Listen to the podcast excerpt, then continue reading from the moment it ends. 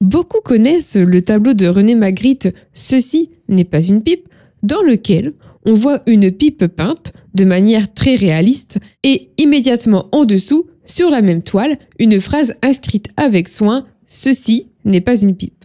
Donc la première interprétation que nous pourrions en faire consisterait à prendre la phrase comme une proposition indépendante de ce qui est représenté, donc en soulignant le fait indiscutable euh, qu'on ne peut pas fumer, donc la représentation d'une pipe. On en conclut que la représentation et le représenté sont deux choses différentes, et on en vient d'ailleurs même à séparer complètement les deux mondes. Donc le ceci, qu'on aurait pu aussi bien représenter par une flèche, implique une relation très particulière entre le tableau et ses interprètes. Que l'image d'une pipe ne soit pas la pipe elle-même, c'est un fait, mais il n'empêche qu'il y a dans cette image un signe capable d'indiquer une forme ressemblant à quelque chose, et que cette indication nous place, nous qui l'interprétons, dans une relation d'actualité avec ce qui est indiqué. Alors si vous n'avez rien compris, c'est tout à fait normal. Mais si tout ceci vous est familier, vous l'avez sûrement compris, nous allons parler aujourd'hui de sémiotique. Alors c'est une science du langage qui nous offre des outils pour analyser non seulement un discours, mais aussi tout ce qui est de l'ordre du visuel. Et depuis quelques temps, les marques se saisissent de cet outil merveilleux pour renforcer tout simplement leur branding. Alors dans cet épisode de la potion, on vous dit tout sur l'analyse sémiotique pour que vous puissiez vous aussi renforcer votre marque et lui donner du sens. Avant de commencer, si vous aimez ce podcast, n'oubliez pas de vous abonner, ça permet d'améliorer le référencement de la potion et puis pour nous évidemment de prêcher la bonne parole à davantage de personnes chaque semaine. Donc voilà, super gentil. Alors la sémiotique, voilà.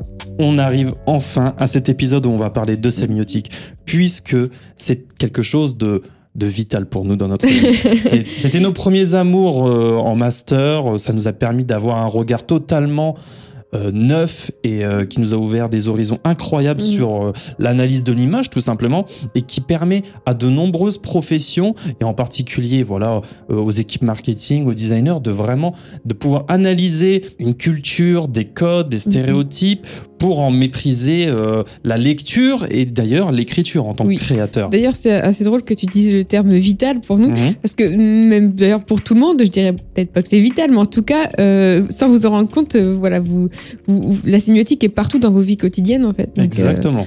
Un designer comme un écrivain d'ailleurs, ça met en œuvre des signes. Mhm. C'est d'autant plus évident pour euh, les graphistes que nous sommes, dont la pratique se situe dans le domaine de la communication visuelle. Vous en avez sûrement déjà entendu parler, la communication visuelle. ben voilà, c'est ça la communication visuelle. Pour sémiotiser d'ailleurs notre pratique de designer, il suffit d'abord de dire bah, qu'on cherche à transmettre un message. Mhm. Voilà, c'est la différence entre l'art et le design. L'art vient poser des questions, alors que le design vient y répondre. Alors, comprendre ces mécanismes de, cette transmission qui est de l'ordre de la discussion, qui est par nature, comme on le disait, sémiotique, mhm. euh, qu'on s'intéresse au contenu transmis ou au médium de transmission, euh, bah, toute la magie se passe entre ces différents éléments. Mais ce n'est pas tout. En tant que en tant que graphiste, nous, employons des formes. C'est ça, hein? Mhm. On emploie des formes pour produire des effets sur des usagers dans un contexte particulier. Par exemple, quand on dessine un logo d'une marque, bah, on cherche à faire connaître celle-ci en représentant graphiquement certains de ces aspects qui la caractérisent. Et d'ailleurs, alors aspect, ça peut être comme on l'évoque à chaque fois, tout ce qui va être raison d'être, mission, etc. Exactement. Mais quand on parle de mmh. forme, bah, on va en venir après, mais euh, tout ce qui va être symbole, euh, icône, euh, voilà, ça c'est des choses qu'on sait maîtriser en tant que graphiste et pourquoi Eh bien, c'est ce qu'on va voir après. C'est ça, mais parce que en plus, ça, ça participe en outre au marquage culturel qui définira la marque. Mmh. Donc, quand on dessine Autrement, la signalétique d'un aéroport, bah, on cherche à produire un ensemble cohérent de formes euh, qui vont entrer en harmonie avec l'esthétique du lieu. Mais on s'efforce surtout à faciliter les déplacements des voyageurs. On met en scène des signes en direction bah, des usagers tout simplement. C'est ça. Et d'ailleurs, il faut toujours euh, prendre en compte aussi le fait qu'il faut que ces usagers comprennent les signes qu'on utilise. Mhm. Donc, du coup, ça, ça veut dire euh, avoir connaissance euh, bah, des, des sens, des connotations des, des signes qu'on utilise et de la culture des usagers. D'ailleurs, en parlant de, de- de culture, Mhm. euh, bah, parlons de la culture, puisque la culture joue en fait un rôle euh, important dans la pensée bah, des consommateurs, puisque très souvent, les consommateurs ne se contentent pas bah, d'acheter des produits, comme on l'a déjà dit, ils paient euh, bah, pour le succès, le statut ou même surtout parfois un style de vie qu'ils associent euh, au produit ou à la marque. Donc comme on l'évoquait dans l'épisode précédent sur Netflix, euh, la culture de marque de Netflix, bah, on paye pour cette culture aussi. Et, euh, et- et donc tout ça, c'est motivé par bah, la perception subconsciente et les émotions, évidemment, qui sont liées à la marque ou au produit. Donc là, du coup, la sémiotique, qui est bah, l'étude des signes et des symboles, va vraiment aider à expliquer ces éléments subconscients euh, qui sont à l'œuvre. La sémiotique s'intègre vraiment de plus en plus dans la communication des marques et dans les études de marché. Bah voilà, au fil du temps, et, et- on remarque d'ailleurs que ça va vraiment aider euh, les marques à communiquer, bah, surtout subtilement, avec ses clients, parce que c'est surtout ça qui nous intéresse. Évidemment. Oui, c'est ça. Alors dans cet épisode, on va voir euh, tout simplement, on va explorer ce concept de base qu'est la sémiotique pour ensuite voir si ça peut être pertinent pour les marques et les consommateurs d'ailleurs. Euh, et on va voir tout simplement les meilleures façons d'appliquer cette sémiotique euh, euh, sur des aspects marketing ou sur Mhm. la sur voilà sur des aspects de branding tout simplement. Alors qu'est-ce que c'est la sémiotique maintenant La sémiotique c'est vraiment la recherche et l'étude des symboles et des signes. On l'a déjà un peu dit juste avant. C'est en quelque sorte une enquête sur la façon dont le sens est créé et communiqué. Alors au sens large, tout le monde est sémioticien par nature, car nous sommes tous en train d'interpréter inconsciemment le sens des signes dans la vie quotidienne. Du, ça va du design d'emballage de chips à la couleur de la bouteille de bière. Voilà, couleur bouteille de bière directement, on a le- la couleur verte qui vient à Bah, l'esprit. marrant, ça dépend justement. Oui, ça dépend si tu étais plutôt bière belge ou pas, ou si t'es plutôt croc. Bah, ce n'est plus euh, bière artisanale ou. euh, Mais tu vois, ça c'est la force des marques aussi, c'est Mhm. que on a, moi j'ai, je sais pas, pourtant je consomme plutôt des bières euh, euh, en bouteille brune, de par la publicité. Ce que tu vois en plus, publicité, Bah, c'est plutôt bah, Cronenbourg, ça- ouais, J'allais dire euh, Henken aussi. Cronenbourg, tout ce qu'on veut, euh, toutes ces bières qui sont pas super bonnes. Hein. Ouais, il faut se le dire. Donc voilà, on, veut- on, on, a- on, on interprète euh, des formes de pâtisserie, euh, l'architecture des bâtiments. Voilà, l'étude de la sémiotique explore la façon dont les gens agissent en fonction des signaux émis par une situation dans laquelle ils se trouvent. Et cela a vraiment de nombreuses applications dans, dans, voilà, dans un aspect marketing ou voilà, en- comme je le disais tout à l'heure, sur euh, le branding. On va peut-être revenir sur quelques. Oui, Concept quelques concepts, euh, quelques Très concepts rapidement. importants, mais on va venir voilà, très, très très rapidement parce que c'est pas le plus important pour nous aujourd'hui. Alors, il y a déjà deux termes qui, qui reviennent, ça va être le signifiant et le signifié. Donc, évidemment, le signifiant, ça va être bah, toute chose matérielle qui signifie, tout simplement, hein, comme son nom l'indique.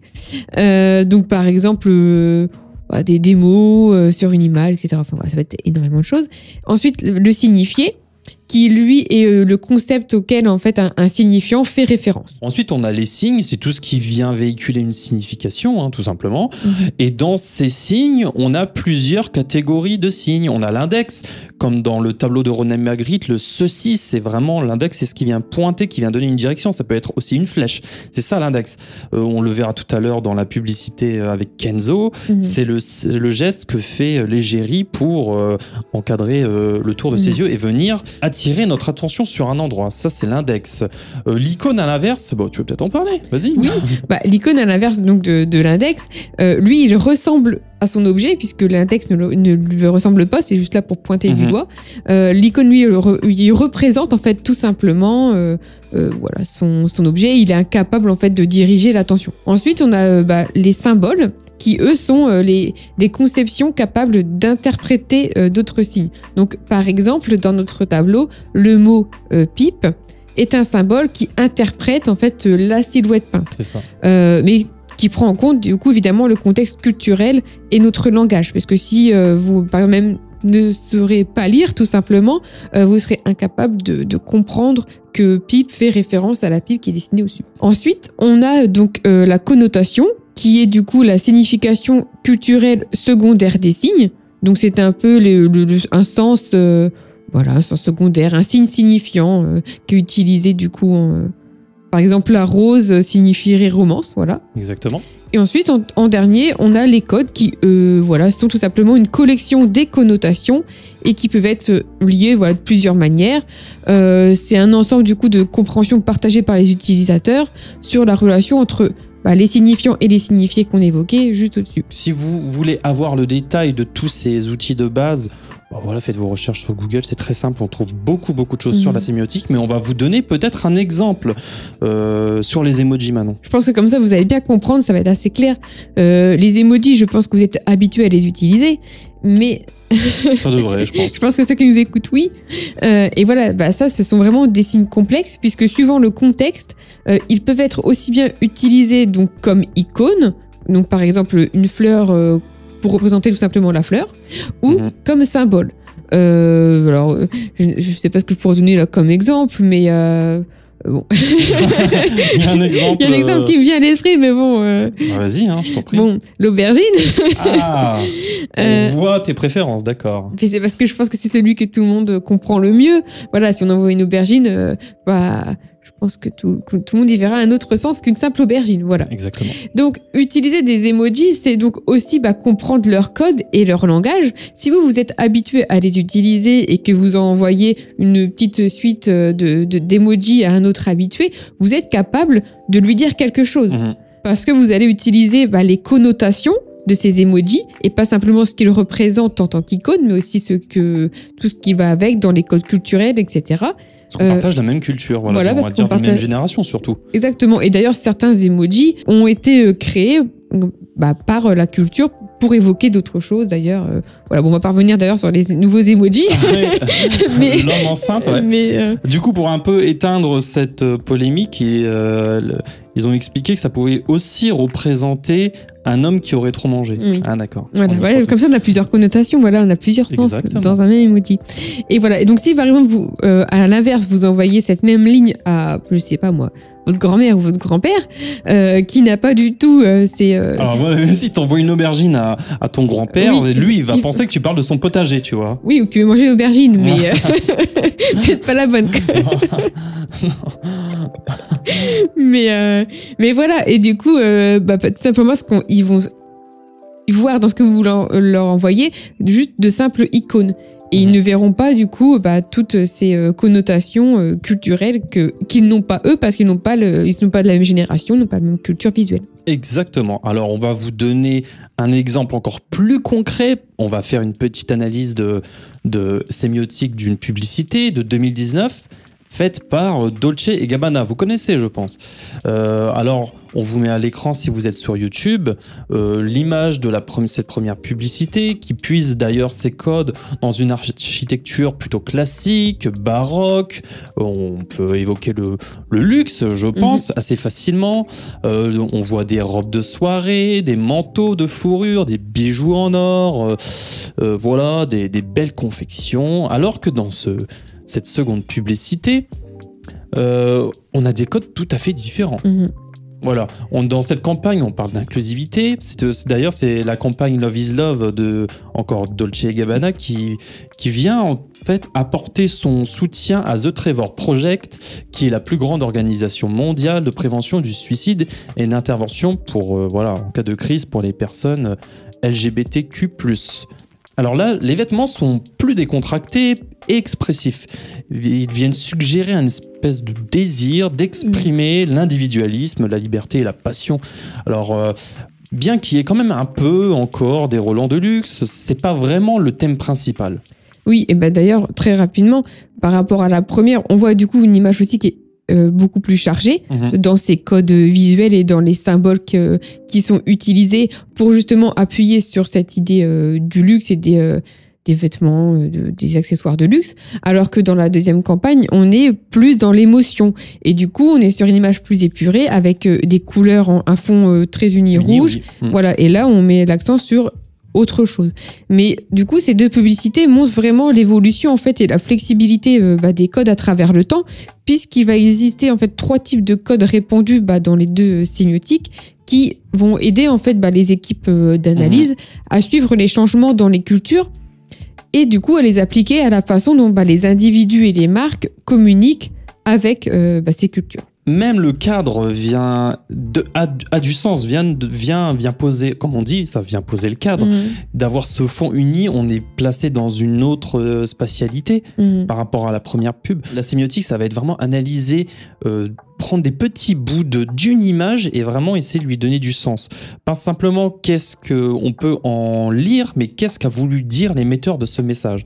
Voilà. Mais pourquoi il a fait ça en studio? Pourquoi il a fait, plutôt fait ça en extérieur? Pourquoi c'est cadré de, à l'américaine, par exemple? Pourquoi on mhm. voit un gros plan à ce moment-là? Ça va être ça, la sémiotique, c'est s'intéresser vraiment à tous ces petits détails, car on le dit souvent, le diable se cache dans les détails. ça. Donc on, là, on va voir un autre exemple sur euh, ce type d'évolution hein, de, la publicité avec mhm. Kenzo cette fois-ci en 2016, mhm. avec une publicité euh, euh, qui a fait quand même beaucoup parler d'elle. Alors avant, dans les années 2000, Kenzo, c'était plutôt euh, les coquelicots, les mhm. fleurs, l'ambiance douce, la poésie Très poétique, avec les fleurs qui tombent, des, des, et des publicités très lentes, très douces. Très important. Est-ce que ce contraste avec la nouvelle? Bah Là, du coup, la marque euh, fait un virage à 180 degrés et elle vient vraiment moderniser euh, cette image bah, pour tout simplement renouveler sa cible et célébrer la créativité et la diversité. Mhm. Là, Kenzo trouble et étonne d'une certaine manière. Ah, ça, ça, a totalisé plus de 17 millions de vues, cette publicité, et du coup, ça a vraiment augmenté le chiffre d'affaires de Kenzo. D'ailleurs, on va peut-être relire euh, une citation de, Patricia Tranvoez, qui est directrice de Kenzo. Et qui d'ailleurs, euh, cette publicité faisait, suite à l'arrivée de nouveaux directeurs. Donc euh, toi, tu me poses cette question. À sa sortie, Flower by Kenzo s'était affranchi des codes publicitaires de l'époque et du secteur, illustrant ainsi les valeurs de décalage, de liberté, d'innovation, d'inspiration ou encore de disruption. Ah tiens. On retrouve ce terme euh, qui caractérise donc l'esprit de la mode Kenzo. Les temps ayant changé, la marque se devait elle aussi d'évoluer non pas en changeant un produit devenu iconique, mais en en proposant un autre, mettant davantage en lumière une facette jusqu'alors moins travaillée de la marque et de la femme Kenzo, plus fun, voire déjantée. Il ne s'agissait pas pour nous de toucher une autre cible avec un nouveau parfum, mais de faire passer un nouveau message dans un monde complexe et normé, soyons libres. C'est étonnant en plus comment elle dit la femme Kenzo. C'est pas simplement la femme, c'est la femme mm. qui s'est appropriée les valeurs de Kenzo. C'est ça. Donc vous, êtes, vous n'êtes plus une femme, vous êtes une femme marque. Voilà. du coup, là, il y a une attitude vraiment quasi euh, dans cette publicité. Hein. on vous invite à aller la voir sur, sur YouTube. Ah, c'était, euh, juste rapidement, c'était Kenzo World, euh, le nouveau parfum. Donc je pense que vous l'avez tous vu, même mhm. au cinéma, c'était fort possible parce que. Ah, ils l'ont martelé. Hein, oui, on l'avait partout. Ils l'ont pas fait dans, avec le dos d'une cuillère. Hein. Mm. Donc là, on a une quasi une, attitude de, légérie quasi sauvage dans ce spot publicitaire qui montre vraiment le désir de la marque euh, de porter haut l'image d'une féminité moderne et non plus réduite à la simple séduction. Mhm. Euh, d'ailleurs, elle est maquillée assez légèrement, voilà, là on essaie d'analyser toutes les mm. petites choses. C'est ça, on, revient surtout sur elle, sur ce, comment elle est représentée. On va pas revenir sur tous les détails de la vidéo parce que sinon ce serait trop long. Voilà, par exemple, seul son regard vert clair est appuyé et pénétrant, dirigé sur le spectateur consommateur. Mm-hmm. Euh, d'ailleurs, le geste de l'égérie dont je parlais tout à l'heure, qui forme un cadre à l'aide de ses mains autour de ses yeux, vient vraiment renforcer son regard pénétrant. Sa robe d'ailleurs est plutôt classée sobre voilà, mhm. à l'image de sa coiffure aussi. Et la couleur verte euh, organique de sa robe évoque là peut-être je pense que c'est un désir de la direction artistique, évoque quelque chose de plutôt végétal, de mhm. l'ordre de la jungle.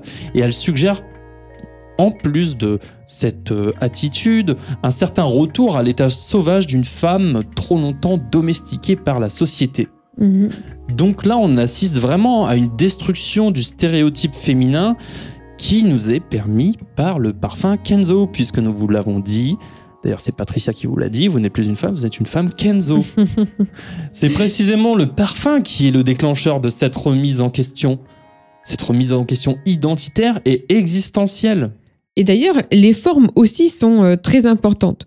Euh, ça, on le remarque du coup dans la récurrence du motif euh, triangulaire, Mhm. donc que ce soit avec euh, la robe euh, de l'égérie qui est asymétrique ou euh, dans les formes qu'elle dessine du coup avec ses doigts, donc comme on l'évoquait juste avant.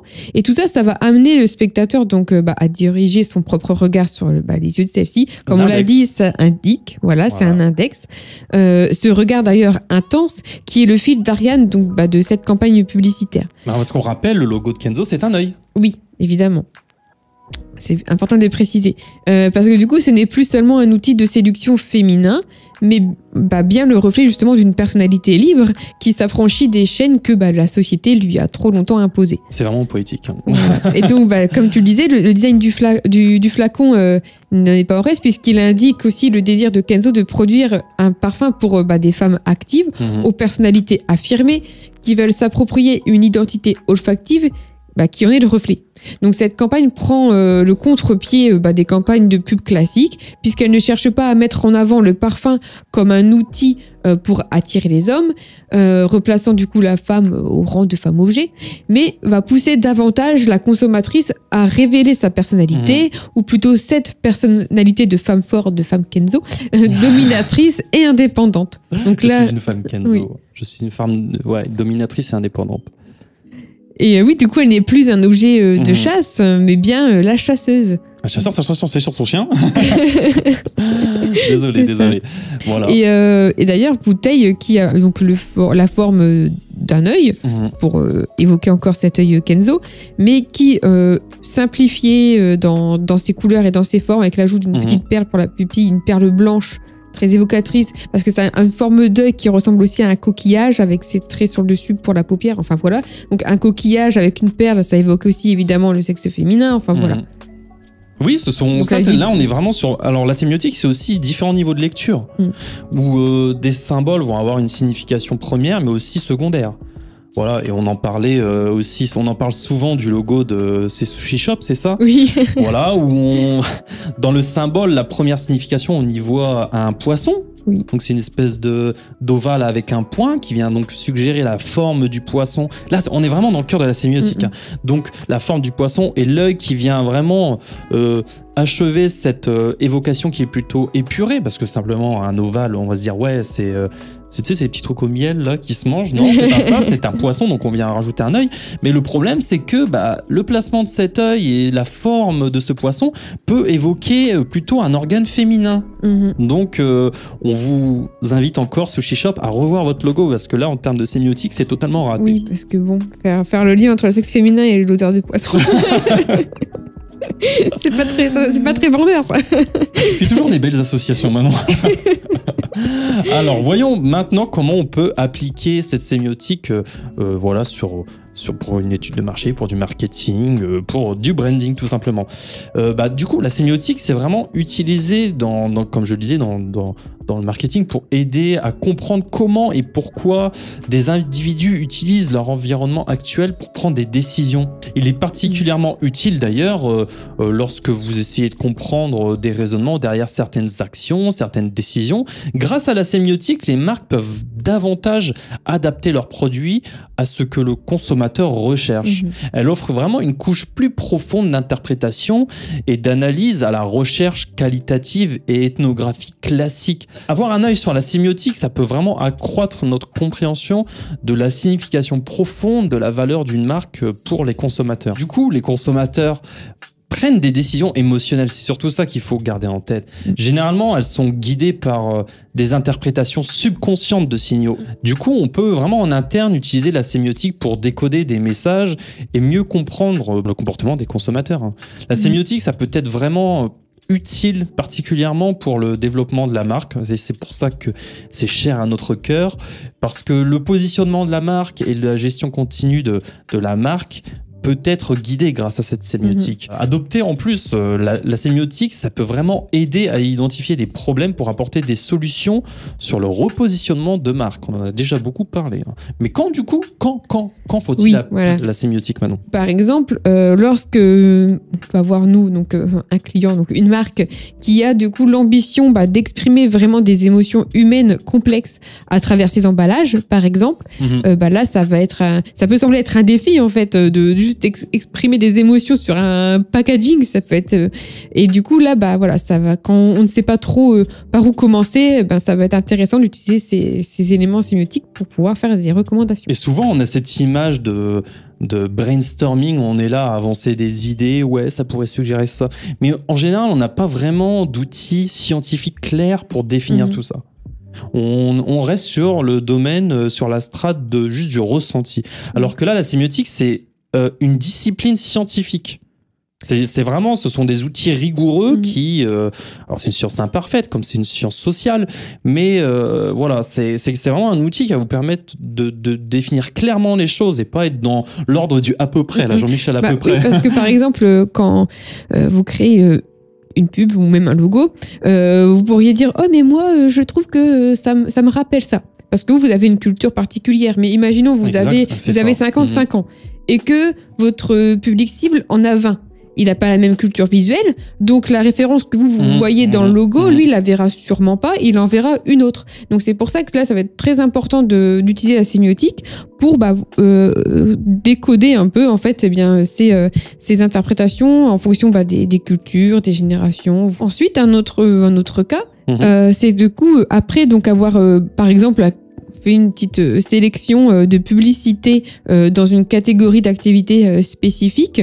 Euh, si vous souhaitez, euh, euh, en tout cas les personnes qui ont créé cette, cette analyse, enfin cette recherche, expliquer en fait en quoi les, la pub qu'ils sont en train de créer va être vraiment différente bah, d'une manière qui va justement au-delà d'une description superficielle, bah, ça va être important d'avoir bah, connaissance de, de, de, ces codes. Ensuite, bah, lorsque les marques veulent des idées originales, par exemple, sur mmh. un, un, un, sujet qui peut être assez connu, déjà bien exploité, euh, bah, pour pouvoir développer une nouvelle campagne engageante. Ça va être très important aussi. Voilà, ça c'est les différents cas de figure où on peut l'utiliser.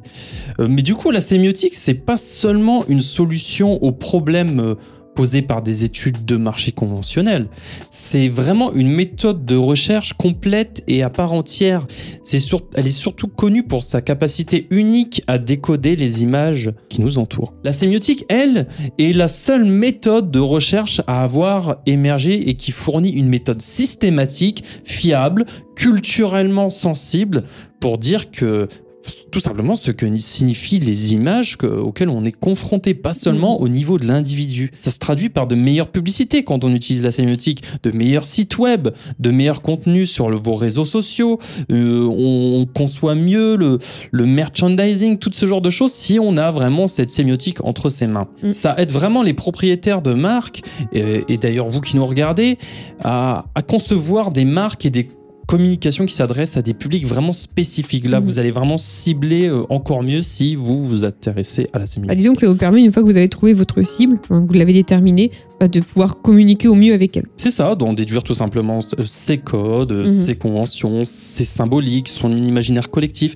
C'est tout ça la sémiotique. Et euh, du coup, bah, donc, euh, comment est-ce que qu'on fait pour faire une analyse sémiotique alors, on a déjà fait un, petit exemple très rapide euh, juste mhm. avant. Les sémioticiens doivent en fait trier euh, les différents signes qu'ils ont trouvés en euh, vous qui êtes sémioticien. Voilà, donc dans ces trois dans ces trois catégories qu'on avait évoquées, qui sont les icônes, les symboles et les index.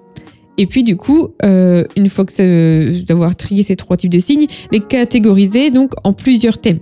Mhm. Donc, euh, par exemple, la nature et l'environnement, l'argent et la finance, euh, le féminisme, etc. En fait, c'est tout bête, la sémiotique. On prend vraiment des éléments, encore mhm. une fois, d'une image, d'une culture, on les, on les sépare en segments, en catégories, et après, on en fait des conclusions, tout simplement. C'est ça. En fait, on classe vraiment par type comme ça, mmh. on fait des petits, un petit tableau.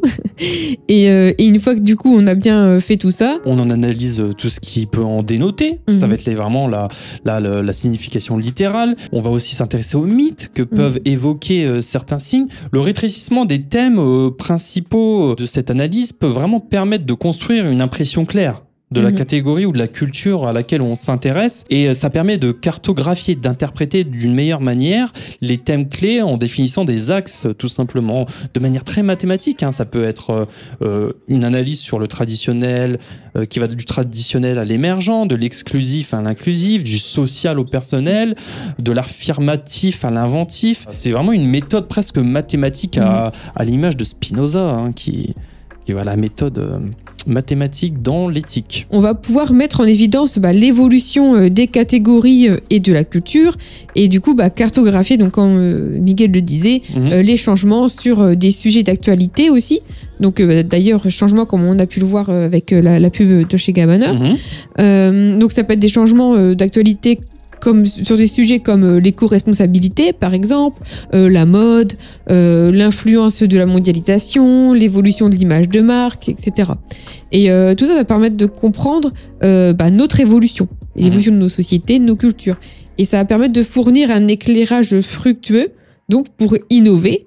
Euh, en particulier, bah, lorsque tout ça, ça va être triangulé en fait avec d'autres recherches quantitatives et qualitatives euh, Mhm. sur l'évolution euh, de nos sociétés. des études plus classiques. hein. Donc euh, voilà, comme un bon collégien, on va faire une petite ouverture sur qu'est-ce qu'on va pouvoir faire de cette sémiotique dans le futur. On en revient encore à la même chose. hein. Les consommateurs, ça prend des décisions émotionnelles. Et ces émotions sont généralement guidées par des interprétations subconscientes de mots et d'images. L'application vraiment de, de la sémiotique aux futures recherches marketing et sur le branding va vraiment nous aider à mieux comprendre ces besoins changeants des consommateurs et les tendances du marché qui évoluent de plus en plus rapidement. Et je pense que ça apportera vraiment une grande valeur ajoutée au développement des marques. C'est pour ça qu'on l'utilise constamment, nous personnellement. Voilà. Mm, mm. J'ai l'impression d'être. C'est pour ça que j'utilise le, le truc 2000, tu sais, du.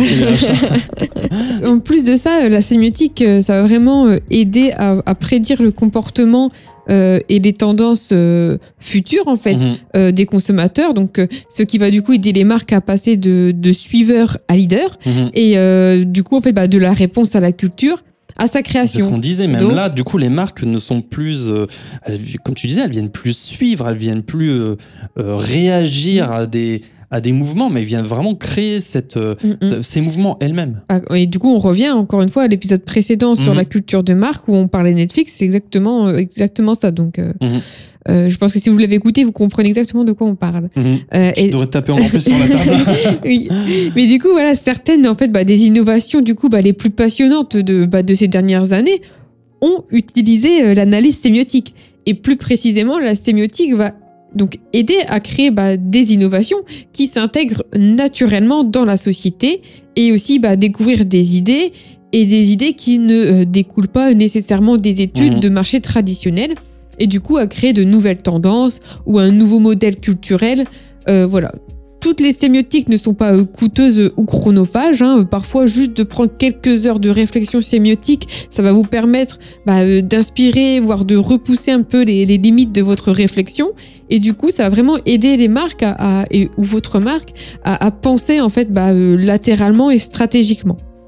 La sémiotique, ça, devrait en fait finalement être bah, davantage appliqué hein, euh, euh, aux, cher- aux chercheurs et aux marques prédire le comportement bah, et les tendances Mhm. futures des consommateurs, comme on l'a dit.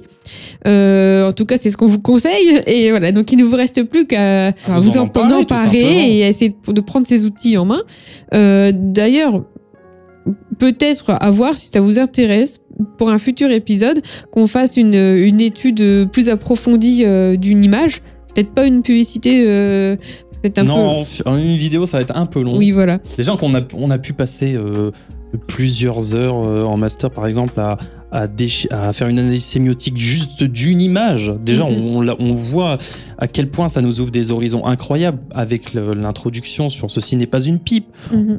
On pourrait en faire des heures et des heures, puisque c'est là qu'on voit que le pouvoir des images est vraiment très très important si on sait poser des mots dessus. Mhm. Voilà. Donc on fera. Dites-nous en commentaire si vous souhaitez qu'on fasse une analyse sémiotique.